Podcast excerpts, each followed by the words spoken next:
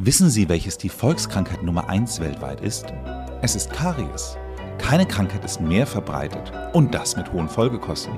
Aus diesem Grund habe ich mir morgen zwei Schwestern aus der Schweiz im Interview eingeladen, die nicht nur den Karies behandeln, sondern dabei auch noch gleich die Zähne weißer machen. Hören Sie rein und bleiben Sie jung.